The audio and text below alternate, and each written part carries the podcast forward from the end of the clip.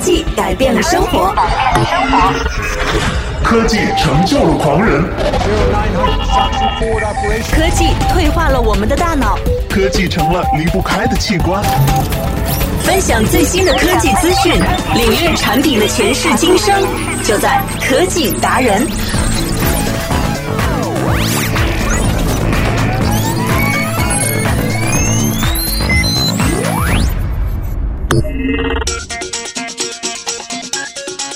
大家好，欢迎收听本期的科技达人。我们的科技达人呢，希望在节目当中帮大家来选出最适合你的最佳的产品。那也希望呢，能够通过科技来影响我们现在的生活，能够为生活提供更多的便利和更多的好的一些尝试改变。不要忘记来关注我们的节目了，欢迎通过新浪的微博或者是腾讯微信公共账号来搜索“完美娱乐在线”。那也可以通过新浪微博来线下搜索 DJ 莎莎来找到我，也可以跟我互动，推荐产品啊，或者我们来聊一聊最新的一些科技的方向啊，等等都可以。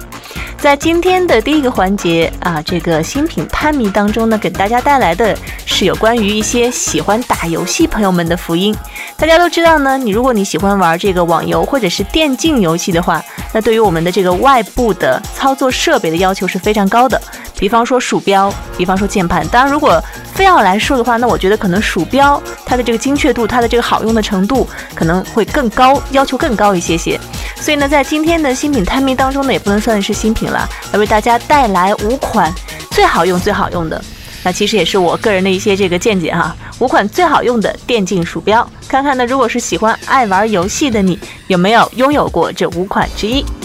相对于比较普通的家用鼠标，电竞鼠标呢，一般会在 DPI 的分辨率、激光引擎处理速度以及把持的这个手感上面呢，都会兼顾到日常使用的同时，又去兼顾呢为紧张激烈的游戏环境来设计。同时呢，它在外形的设计上面，厂商呢也会充分考虑用户长时间的握着手的手感，所以呢，把产品的外形尽量做到贴合手型，而且呢也符合我们的使用习惯。若要从视觉的直观印象上面来说，那么电竞鼠标则是拥有更为炫目抢眼的外观啊！你会看到这些电竞鼠标呢，真的是不管从标签的设计，还有它们那种背光的一些颜色哈，LED 的背光都非常非常的炫目。而且呢，登场出品的荣誉呢，也不再是一两家的专利了。如今的电竞鼠标产品已经是广泛的采用背光这样一个灯的一个装饰，以吸引游戏玩家的注意了。那么在选购电竞鼠标的时候呢，我认为首先你是否对一个品牌认同，这一点其实是很重要的，因为每个品牌都有自己的设计理念和风格。某种意义上说，电竞鼠标除了是一种实用工具之外，也彰显了用户的一种格调吧。如果呢你的定位呢一直都是赛睿啊，或者是罗技这些一线品牌的话，那么双飞燕即便它能够拥有再高的一些性能和肯定呢，那肯定也是入不了你的法眼的。所以呢，在对某些品牌达成了认同之后，就要从旗下产品的设计概念、产品定位，还有实际的上手的手感，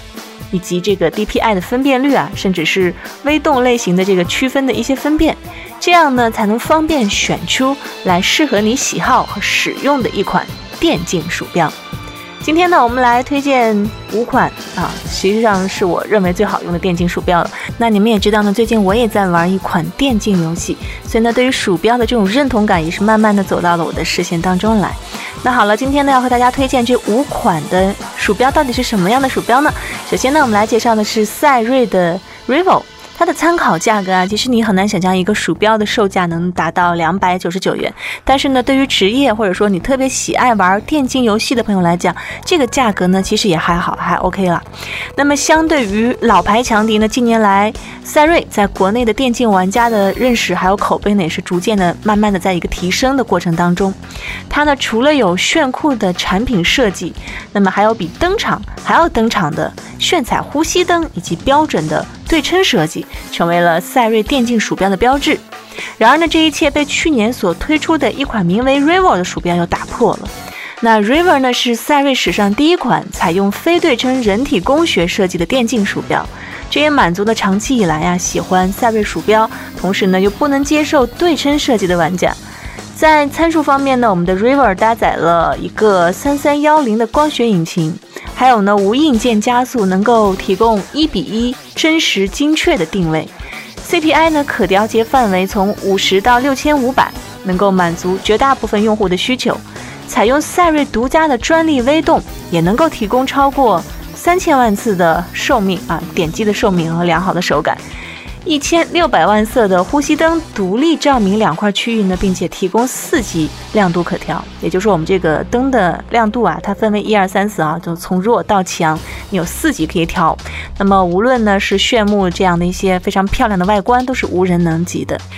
这是我们来推荐的第一款哈，是我们的赛睿的 Real。那接下来呢，我们要推荐的这个品牌呢，可能很多的电竞玩家应该不会感到陌生吧？我觉得这样的一款。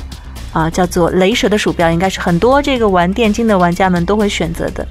雷蛇的炼狱蝰蛇升级版，它的参考售价呢是在两百四十九元。我想百分之九十的电竞玩家一定都会知道大名鼎鼎的 Razer 炼狱蝰蛇。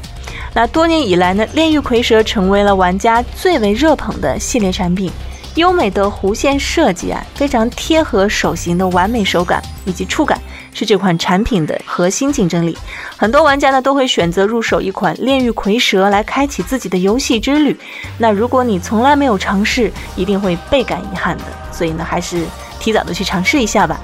在硬件参数方面，经历产品迭代之后呢，目前我们的市场上面一共有三种版本可以供玩家们来选择，分别是升级版、二零一三版还有经典版。升级版和二零一三版呢都采用了三千五百。DPI 设计相比较经典版的1800 DPI 设计呢，有明显的提高。另外呢，我们在滚轮的细节设计上面呢，也许会有一些出入。目前的经典版相比较升级版本呢，大概有四十到五十元的优惠，性价比更高一些。可是呢，如果你是一个非常非常热爱电竞的玩家，本着追星的原则呢，我们还是建议你多多考虑新版升级版的。不过呢，由于炼狱蝰蛇为了最佳用户体验而始终坚持国产欧姆龙微动，双击蛇的外号呢依然会是它的专利了。一年甚至半年，微动表现就告急罢工，是目前消费者普遍反映的一个常态。好在我们的产品支持保修期内的损坏换新，选购的用户呢还是要有心理准备才行。接下来我们来看看在国际市场上面大名鼎鼎的罗技的鼠标。今天来推荐的这款电竞的罗技鼠标，名字叫做 G 三零二，它的参考售价呢是两百四十九元。若比电竞鼠标的历史，罗技说第一，恐怕呢很难有产品敢去争第一吧。我觉得作为一个行业的领导品牌，罗技多年以来呢始终保持着不错的产品迭代更新频率，产品的创新呢也是常常变换花样的。如今呢，由于其他厂商的竞争，今年罗技电竞鼠标的价格越发的亲民。G 三零二呢，就是这样一款值得关注的产品。对比其他的一些品牌产品呢，G 三零二明显在设计上更加偏向于修长化，手腕呢也会获得更多的支持了。这样呢，你长时间的打游戏就不会觉得特别的累，适合那些手指修长的电竞玩家。在参数方面呢，G 三零二能够提供两百四十到四千的 DPI 的调节范围，能够满足用户的使用需求。而非常非常重要的呢，是罗技 G 三零二七是一款好用，同时呢又是一款寿命超长的电竞鼠标。我们玩电竞都知道，这个点击鼠标的这个频率会非常的高，它可不会像炼狱蝰蛇一样随时提早退休的，所以呢，绝对是一个令人放心的好伙伴。看完了大名鼎鼎的罗技呢，接下来呢介绍第四款我们的电竞鼠标啊，最佳的电竞鼠标 TT 的夜袭 X，它的售价呢参考售价是两百九十九元。TT 呢是传统的机箱电源厂商，有的时候呢我们也会在 PC 散热器啊或者是风扇等产品当中看到它的身影。那不过呢，随着游戏市场蓬勃的发展，众多品牌一窝蜂的涌入，这个老牌的机箱电源散热器的厂商呢，终于是坐不住了，入侵到了电竞领域。那游戏鼠标呢，就是一个不错的选择。事实上，基于长期以来在机箱电源散热器产品上面的表现。猜测 TT 呢只是做鼠标试试水啊，试一试就走的这种逻辑呢是说不通的。这也直接反映在这款夜袭电竞 X 鼠标上面呢，相比其他的电竞鼠标性能，还有准确操控和华丽的灯光效果不同。夜袭本身呢有一个非常突出的特点，就是防汗。首先会出汗吧？那它的鼠标表面呢不仅结合了微软经典的 IE 三点零和炼狱蝰蛇的模具精华，更是在手掌部分采用了颇为创新的蜂巢设计，有点像我们现在的这种经常会在鞋子啊或者衣服上面使用的这种透气孔的这种设计一样。这样呢，能够有效防止激烈对战中玩家手部出汗，来影响操作体验。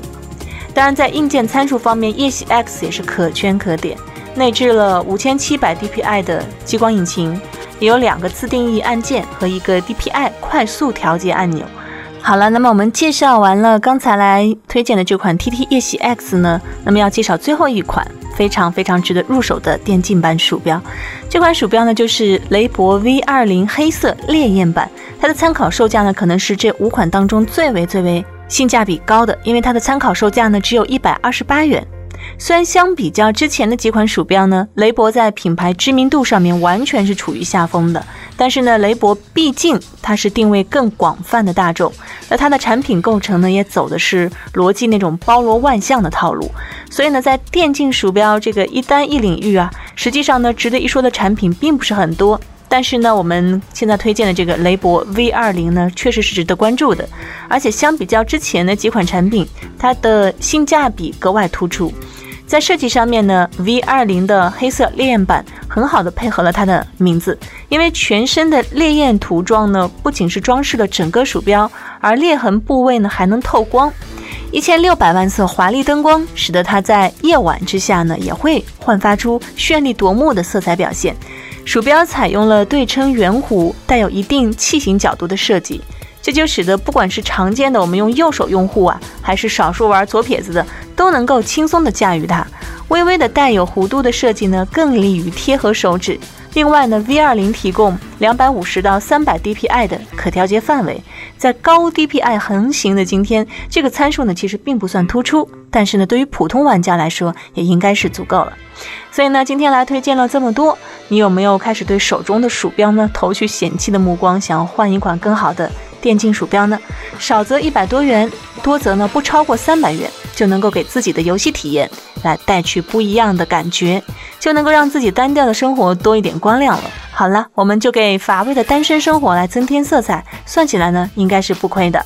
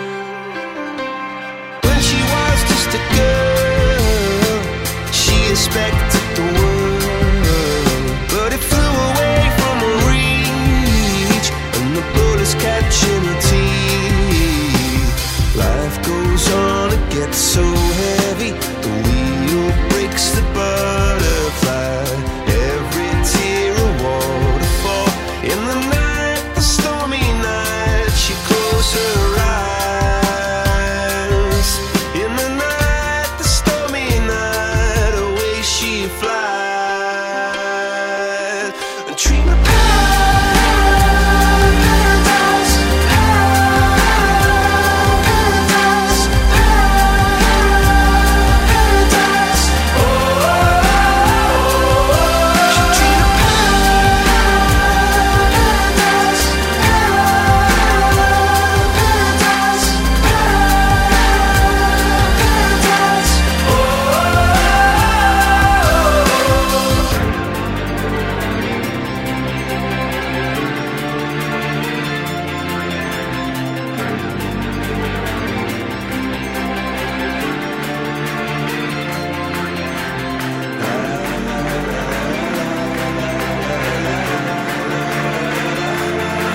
so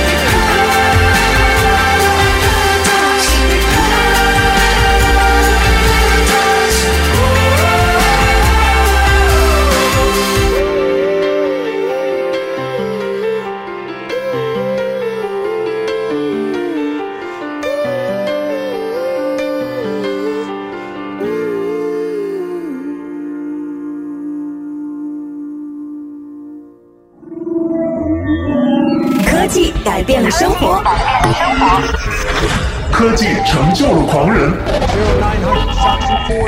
科技退化了我们的大脑，科技成了离不开的器官。分享最新的科技资讯，领略产品的前世今生，就在科技达人。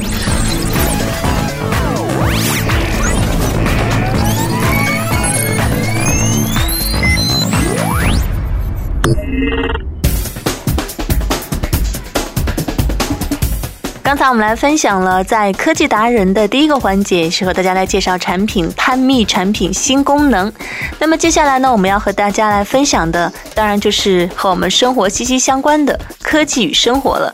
与此同时呢，其实这个板块也是节目当中呢比较受欢迎的一个热度很高的板块。希望大家呢能够来关注我们的节目，每天呢都会有最新的节目预告以及花絮。那么关注的方式呢，可以通过新浪的微博或者是腾讯的微信来关注完美娱乐在线。同时呢，也可以通过新浪微博来线下关注 DJ 莎莎，我们一起来聊一聊科技是如何改变生活的。今天呢，和大家来畅聊的这样的一件事情呢，其实就是我们现在大家都在使用用的一个 O2O。O2O O 的 APP 呢，现在真的是非常的多。我们来看看，在中国现在 O2O O 这个行业当中，到底是一个什么样的现象呢？从资本的角度来讲呢，O to O 行业现在应该是处于最好的时代。我们会洗衣服、外卖，然后呢叫出租车，以及呢喊家政等等，只要涉及到衣食住行的这些项目，几乎呢都有资本站在门口挥舞着支票本，等待着进入哈。这些方方面面呢，我们都可以从手机的 APP 应用当中来找到。但是呢，在这样的华丽的外衣之下呢，却有一些虱子正在慢慢的繁衍。其实呢，目前国内服务行业良莠不齐的现状呢，让号称开创下一代、下一个世代的这个团购行业呢，真的是濒临崩溃。而现在呢，号称能够让商家、消费者、渠道商多方得益的 O2O 行业呢，其实也在野蛮的冲撞当中，过程里面呢，开始受到一些不良的影响。更可怕的是，一些 O2O O 的从业者对这些问题呢，却从并不在乎。在他们看来呢，过多的限制条件将影响 O2O O 行业的迅速扩张。一位不愿意表露身份的家政 O2O 行业的管理者对我们说：“啊，他说，我们也知道一些从业者呢，从未经过一些相关资质的培训，那此前呢，也没有做过类似的服务。”但是我们相信呢，我们可以自己来培训。那这个培训能力呢，能够慢慢解决这个问题。所以呢，这样一个粗犷式的发展呢，也是我们比较堪忧的一件事情。此前呢，有一家科技媒体曾经对于 O2O 行业的融资情况做过一个不完全统计。仅仅在2015年的五月份，主打 O2O 概念并且完成融资并被公开报道的公司呢，就超过了三十家。这是仅仅的一个月里面，也就说一天一家了。那么总的资金额呢是超过了三十亿元，一天投资一个亿，这样的节奏真的不是一般的人能够做得到的。我们来看一下这些行业的真正的服务到底怎么样呢？以洗衣行业为例，比如说近日就有用户爆料说，通过某一个洗衣的 APP 软件下单洗衣服之后，在签字确认以后呢，发现衣服有缩水、染色。以及呢，沾染白毛的这些情况，那北京洗涤协会呢给出的鉴定结果是，这家 APP 啊，就是说这个洗衣的这个商户是属于洗涤操作不当。可是呢，这家 APP 呢绝非 O T O O 洗衣的孤立，比如说我们经常会下载的一代洗呀、多洗呀等等这样的一些洗衣平台呢，都在近期爆出过相关的一些新闻。然而呢，在价格战方面多次大打出手的外卖行业也并不让人满意。去年呢，就有媒体曝光了凭借网络接单的外卖黑作坊，一些在饿了么或者在美团等网络订餐平台好评如潮的美食店呢，其实都是无证经营的，里面呢真的是污水横流、油污满地的苍蝇馆子。比如说像饿了么、美团、大众点评等等涉及外卖的 O2O 企业呢，都曾经说，在商家的审核方面呢，我们有自己的相关流程，如果是没有资质的企业呢，将会很难登上平台。可是呢，在真正的谈判过程当中，很多环节是可以进行人为操作的。再加上 O2O 企业呢，并没有执法权，他们并不是相关的这个执法和监督的机构。那一些商户呢，出示的证件如果是假证件的话呢，那外卖的这个平台企业呢，也很难进行审核。其实这些脏乱差的问题呢，和相对规范的美国服务行业相比，中国的服务行业呢，在线上和线下都存在着资质还有规范缺失这样的一些问题。可是呢，在那些 O2O 的创业者看来，这些都不是问题。我们只要把软件做得好，只要呢我们在这个行业当中能够占领很多的用户群体，那就不是问题了。一位 O2O 行业的新晋创业者曾经就说：“现在所有有关 O2O 企业的资质质疑呢，都是因为对传统企业的这样的一种恐慌。而在他看来呢，O2O 行业只要能够满足消费者的一部分需求，就可以迅速的用来圈用户。那么在资质方面的需求呢，是可以进行后期再慢慢进行补足的。而在 O2O 行业啊。”资本的热捧也让很多的创业者们充满了底气。如果说你可以融到资，那是不是说接下来做的事情呢都没有什么问题了？一位不愿意具名的投资人表示呢，现在的投资圈里面几乎所有的人都认为移动互联网是未来。移动互联网和传统行业结合最紧密的 O2O 行业呢，自然是不会被投资人放过的。那么人人车这样一款 APP 的 CEO 李健也表示说。目前国内的 O2O 细分实在是太多了，每一个行业呢都可能出现一个领头者。从现在的发展情况来看，只要看好团队的执行能力到底够不够，投资 O2O 就不会错。那么在一些这个从业者啊，也就是创业者当中来看呢，现在的 O2O 正处于大规模的圈用户、冲市场规模的阶段。在拿到足够多的用户之后呢，通过分析用户数据和行为，反而呢可以制定相应的一些规范了。但是也要提醒那些一路奔着规模狂奔而去的 O2O 公司要注意的是，和互联网上的麻烦不一样，每一个线下的订单呢都意味着完全不同的问题。一度曾经估值高达五千万的 O2O 公司微洗衣就是这样的例子。被如山的订单压死了，只存活了不到三百天，所以要不要继续在这个行业当中如此奋发的向前进呢？可能也是需要考虑的一个问题。如果不能友好的去解决线下的各种各样的问题，那么在线上所存在的再好的订单、再大的量，可能都只是一时的昙花一现了。感谢收听本期的科技达人，我是主持人萨萨，记得来关注我们的微博，在新浪微博或者是腾讯的微信公共账号当中来。搜索“完美娱乐在线”，以及呢，在新浪微博搜索 “DJ 萨萨”都可以找到我。我们下期再和你在科技的领域当中继续徜徉吧。下期再见。最前沿的数码科技，享受高品质的完美生活，尽在科技新体验。更多精彩内容，请关注“完美娱乐在线”的节目啦。